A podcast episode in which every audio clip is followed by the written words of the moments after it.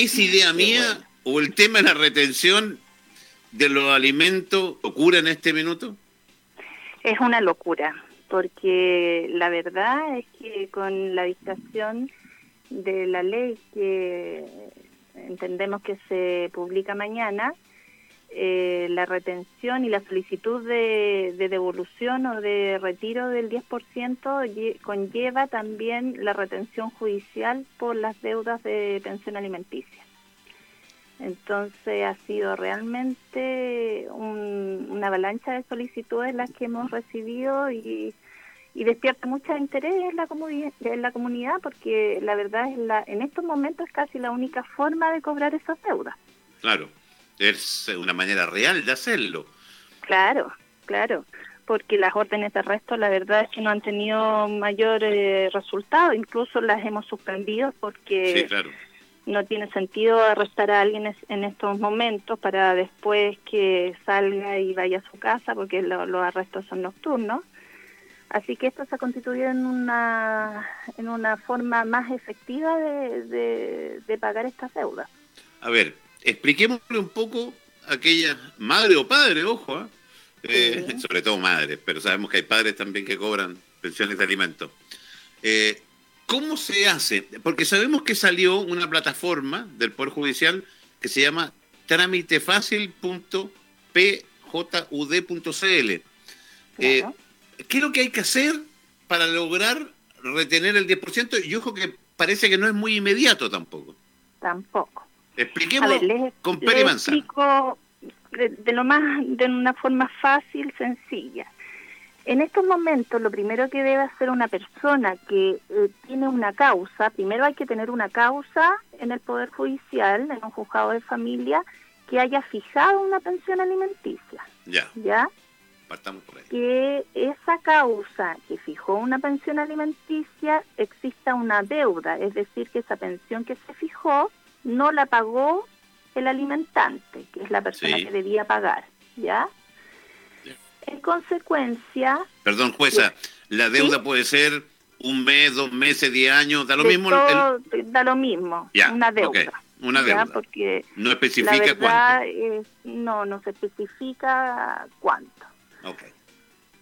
Eh, teniendo estos dos requisitos, que es tener una causa y una deuda, eh, la persona necesita además tener la clave única. Ya.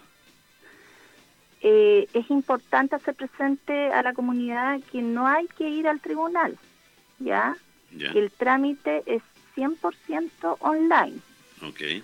Por lo tanto, lo que ha pasado entre ayer y hoy día en el juzgado de familia de Coquimbo, de La Serena, de Ovalle, son filas afuera de gente que no va a tener eh, con éxito hacer el trámite, porque no es que no queramos hacerlo en el tribunal, lo que pasa es que como se requiere la clave única, la persona necesariamente debe ingresar al, al sitio web eh, trámitefácil.pejut.cl. Vamos a repetirlo. Hay otra forma de hacerlo. Sí, es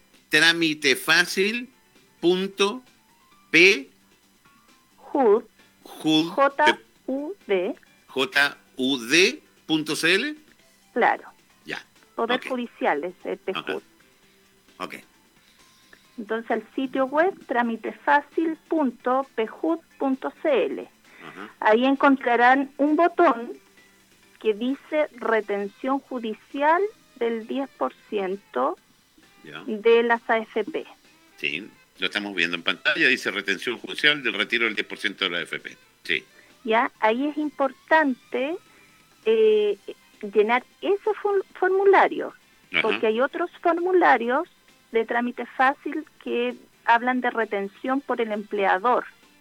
Ya, ya. Y ese es importante que, que, el, que el usuario entienda que no es ese, porque nos han llegado varios que, que utilizan ese sino que tiene que decir AFP.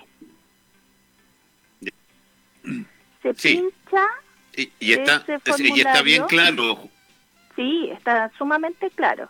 Es el primer cuadrado que, aparece. Queda, claro, es que claro, ahora está como el primer cuadrado. Entonces, se pincha retención judicial del retiro del 10% de las a AFP y se despliega un formulario. ¿Ya? Y ahí están los datos básicos de quien solicita la retención, del demandado y de la causa. Por eso es importante tener una causa. No es que yo entienda como mamá, por ejemplo, que eh, el padre de mis hijos no me ha pagado y voy a ir a pedir al tribunal que me pague. Si eso nunca estuvo en, el, en un tribunal, no se puede hacer. ¿Ya? Porque el formulario le pide que ingrese el número de la causa. señora jueza. Sí nos preguntan aquí, ¿qué quiere decir con una causa? Explíquelo usted eh, para que no... Un juicio. O es un juicio, que tenga una demanda por lo menos. Que no, que tenga fijado judicialmente los alimentos. No basta la demanda. Eso. Tiene que haber una sentencia. Una sentencia. Ah, ya. Ya, que el juicio es que haya terminado. Para, eso, para, en, eh, en vocabulario yo lo voy a hacer en vocabulario de que hemos vivido esta instancia. Eh, es cuando se determina, sí, es cuando el juez determina que usted tiene que pagar X cantidad de plata mensual. Hubo un juicio y una causa. Y esa causa está determinada. Y dice el juez que usted tiene que pagar 150 mil pesos mensuales, por decirte un caso. Tiene que existir sí o sí una causa. Eso es. Y un monto fijado. Y un monto fijado, obviamente. Ok. Y después de ese monto, una deuda. Ahora, ¿cómo ustedes, como Poder Judicial, van a poder acreditar de alguna manera o dar fe de la deuda?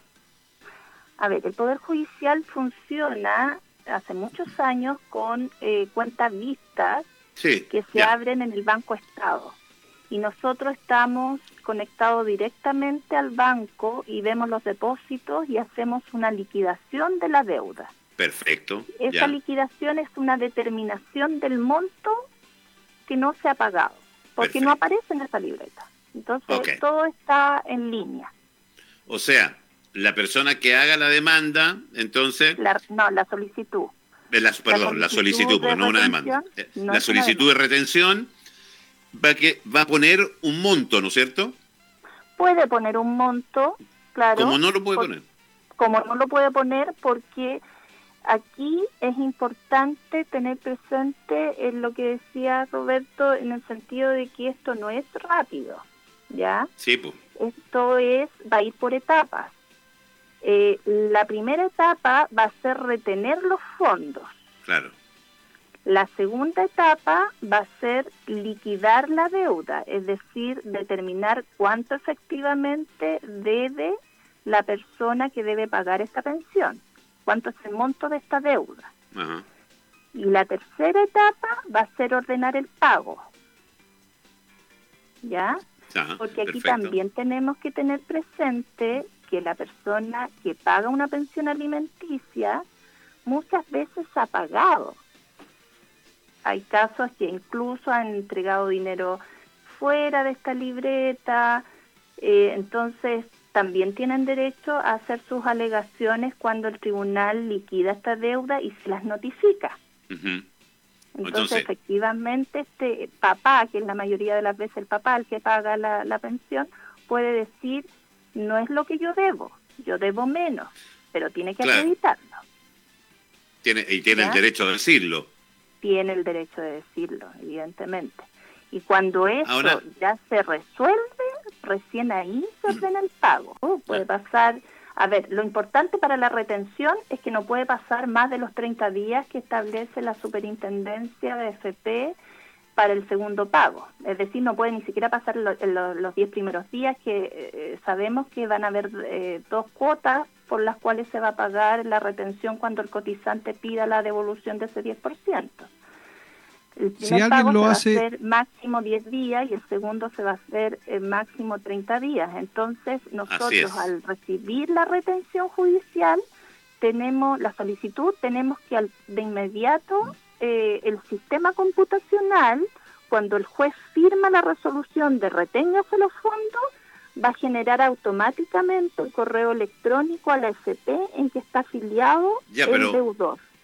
Y ahí van a ¿Cuánto se demora eso? Fondos. sería como para la segunda ¿Cuánto se demora eso?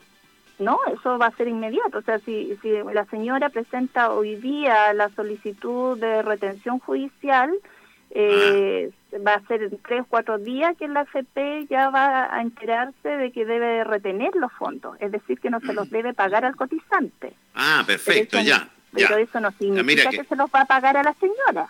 Qué buen ahí viene la parte 2. Sí, está perfecto, pero que, que tengan claro, ¿no es cierto?, que quienes solicitan el, la retención del 10%, lo que va a hacer el juez o la jueza es emitir, ¿no es cierto?, una orden de retención de este 10%. Exactamente. Y eso es inmediato. Eso va a ser relativamente inmediato, tres, cuatro días. Ya, pero considerando que recién el jueves se pueden pedir, de ahí son 10 días hábiles, todavía hay tiempo para eso. Okay. Claro, o sea, la idea y el desafío del Poder Judicial es lograr retener los dineros. Exacto. Ese es el primer paso retener los dineros para asegurar el pago de la deuda. Y el segundo paso va a ser, ya con los dineros retenidos, eh, determinar el monto de esta deuda. Que eso va a ser un poco más largo, porque ahí vamos a tener que liquidar, vamos a tener que notificar al deudor, el deudor, como yo ya decía, se puede oponer después se resuelve esa oposición y después se ordena el pago. Y aparte, jueza, que con la cantidad de, casos que van a haber, yo creo que esto se demora muchísimo. o sea, lo importante es que la, aquí eh, tenemos que eh, colocar las expectativas en su justa medida.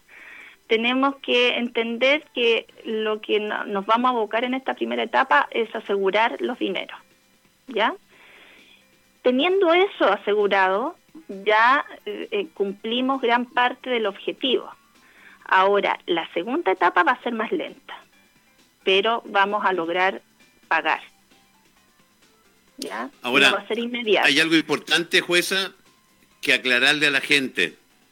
La retención es sí, solo sí, el cotizante pide el 10% evidentemente, claro. Sí, como, como bien lo señala Roberto, es solo si se pide por parte del cotizante el retiro de su 10%, porque mm. quien es dueño de ese dinero es el cotizante. Por lo tanto, es el único que puede pedir el retiro. Claro. Y reiterar. Si, el, si, el, si la persona no solicita el retiro del 10%. que hacer. No hay ni una retención que hacer, exactamente. Aquí nos preguntan, Roberto, ¿hasta cuándo es, el plazo para hacer el trámite? O sea, el trámite lo puede hacer siempre, lo que pasa es que ahora es cuando lo van a hacer, porque eh, recuerden que el retiro del 10% el cotizante lo puede pedir dentro de un año. Entonces, lo que va a pasar es que ahora todas las, personas que son acreedoras de una pensión alimenticia van a presentar el formulario ahora. Los jueces al firmar la resolución va a salir el correo a la FP y la FP va a esperar durante un año que el cotizante pida el retiro. Cuando lo pida, va a retener. y esa es la parte que yo quería meter un poco la cuchara, si se me permite el término, porque no están haciendo varias consultas al respecto. estoy con delay, Víctor Hugo, entonces... Sí, no, no, no, está bien. Eh, que para que eso suceda, ah. tiene que denunciar, independiente de la, de la demanda, de que, que hay atraso en los pagos. Tiene que llenar este formulario que está... Llenar el formulario, exactamente. Claro. Y es por eso que las personas lo están haciendo ahora porque la, el cotizante, que es el deudor de la pensión alimenticia, puede pedir la devolución de su 10% a contar de pasado mañana, si es que la ley se publica mañana, o puede pedir la devolución en un año más, el último día del plazo. Pero ahí va a estar la orden judicial para cuando se pida esa devolución, no pagársela, retener esos dineros para ahí empezar hacer los trámites para pagar las pensiones adeudadas. Aquí, jueza, es importante, estamos junto a Pamela Pérez, quien es eh, juez presidente del juzgado de familia de La Serena. Aquí pregunta a alguien si se le retiene el 10% completo. Sí, hasta que no se haga el, cálculo. Exactamente. Porque nosotros no sabemos cuánto efectivamente debe. Y el espíritu de esta ley es asegurar el pago de la pensión. Por lo tanto, no podemos, tenemos que aspirar a lo más. Y si es menos la deuda, se devolverá el exceso y se pagará la deuda. Ahora, jueza... Y en el caso... dele nomás, Víctor. Pero, y en el caso de que hubieran dos demandas por el mismo por la misma situación de madres ah, buena pregunta sí esa pregunta la, han hecho bastante buena pregunta porque va a pasar gracias claro si hay hay papás que tienen varios hijos y varias pensiones fijadas sí, pues. eh, una sola eh, causa va a generar la retención de todos eh, los dineros que solicitó la devolución pero eh, se le va a pagar solo a quien haya hecho la solicitud. Ahora, si la hacen varias, en este caso mamás de, distintos hijos, eh, se va a determinar proporcionalmente la división de esos dineros a cada una de ellas. No, si son dos, se van a media. No necesariamente, porque las pensiones no están ah. fijadas en la misma cantidad. Eh, en la misma cantidad, porque puede con una mujer tener tres hijos, con la otra tener dos hijos, o con una estar casado y también la pensión estar fijada a favor de la cónyuge. Entonces eh, va a ser proporcional. Ah, supongamos que yo voy, eh, hago la solicitud ahora de retención, el padre o madre que debe las plata, ¿se va a enterar de que yo pedí la retención? Se va a enterar cuando no le paguen. Ya, pero no es que se va a enterar antes. No, porque lo que vamos a notificar es después, cuando hagamos la liquidación. Pero de la solicitud no podemos estar notificando porque efectivamente entre que notifiquemos, nos llegue la respuesta de esa notificación, ya los fondos no van a estar en la Independiente de, de si el padre o el quien tiene que pagar la pensión alimenticia está con trabajo o está sin trabajo por, por la pandemia. Claro. No, esto no tiene nada, que, ver una cosa con otra. Nada que ver una cosa con otra. Ahora, una deuda de hace más de cinco años atrás, eh, que supuestamente, según el criterio de algunos jueces, eh, la da como para caducada o, o extinta. Prescrita. Prescrita. Eso eh, se debe alegar por... Claro, eso se va a discutir después que está retenido el dinero. Ah, se va a hacer la liquidación, uh, entonces el padre va a decir, no, porque estas deudas, esta deuda tiene siete años, entonces va a alegar la prescripción de la deuda. Y ahí el juez tiene que determinar cuáles están prescritas, cuáles no, y en definitiva establecer el monto de lo deudado y ahí ordenar el pago de esa retención. Y si sobra, se le pagará al cotizante y el monto de la deuda a la beneficiaria de la pensión.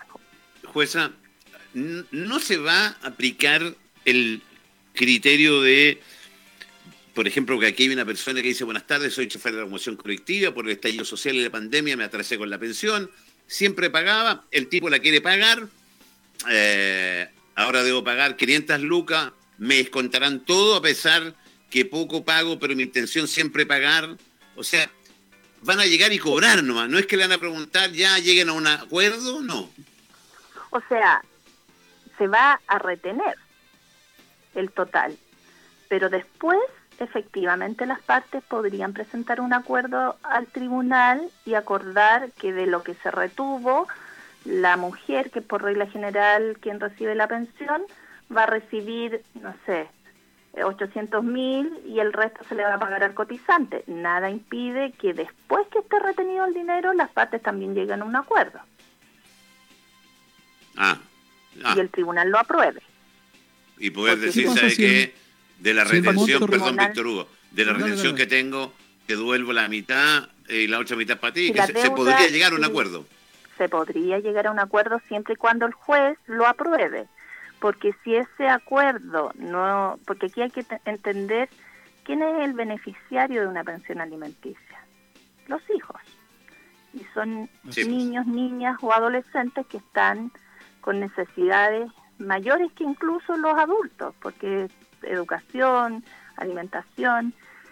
Eh, entonces acá los jueces, por regla general, aprobamos los acuerdos a que llegan las partes siempre y cuando eh, consideremos que no se vulnera los derechos de los niños.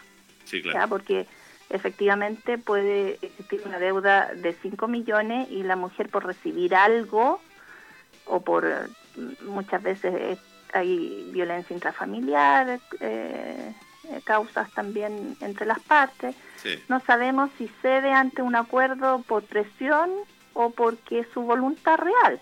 Sí.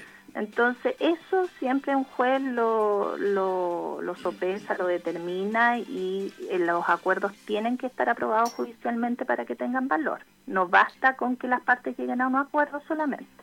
Si, aquí voy a, a contestar yo la pregunta, pa- porque dice, si el deudor de la pensión de alimento no solicita este dinero de AFP, no pasa nada. No pasa absolutamente nada. ¿Qué pasa ¿Qué- da- dale, si, el, si la retención es menor que el monto adeudado. Sigue con deuda por el saldo que no se pagó. Claro. Y cuando vuelva a la normalidad va a seguir con orden de arresto, va a seguir con, con suspensión de licencia, que son los, los apremios normales.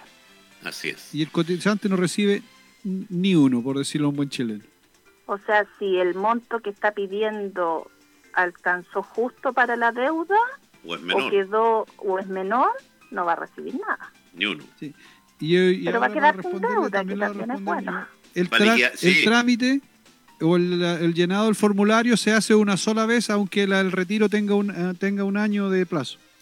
Claro, la idea es eh, llenar el formulario, que nosotros, le- los jueces, lo, lo resolvamos eh, ordenando la retención y eh, se despacha de forma automática el mail a la FP y la FP queda con eso eh, en su base de datos, cosa que cuando el cotizante pida este retiro va a arrojar que no se lo pueden pagar.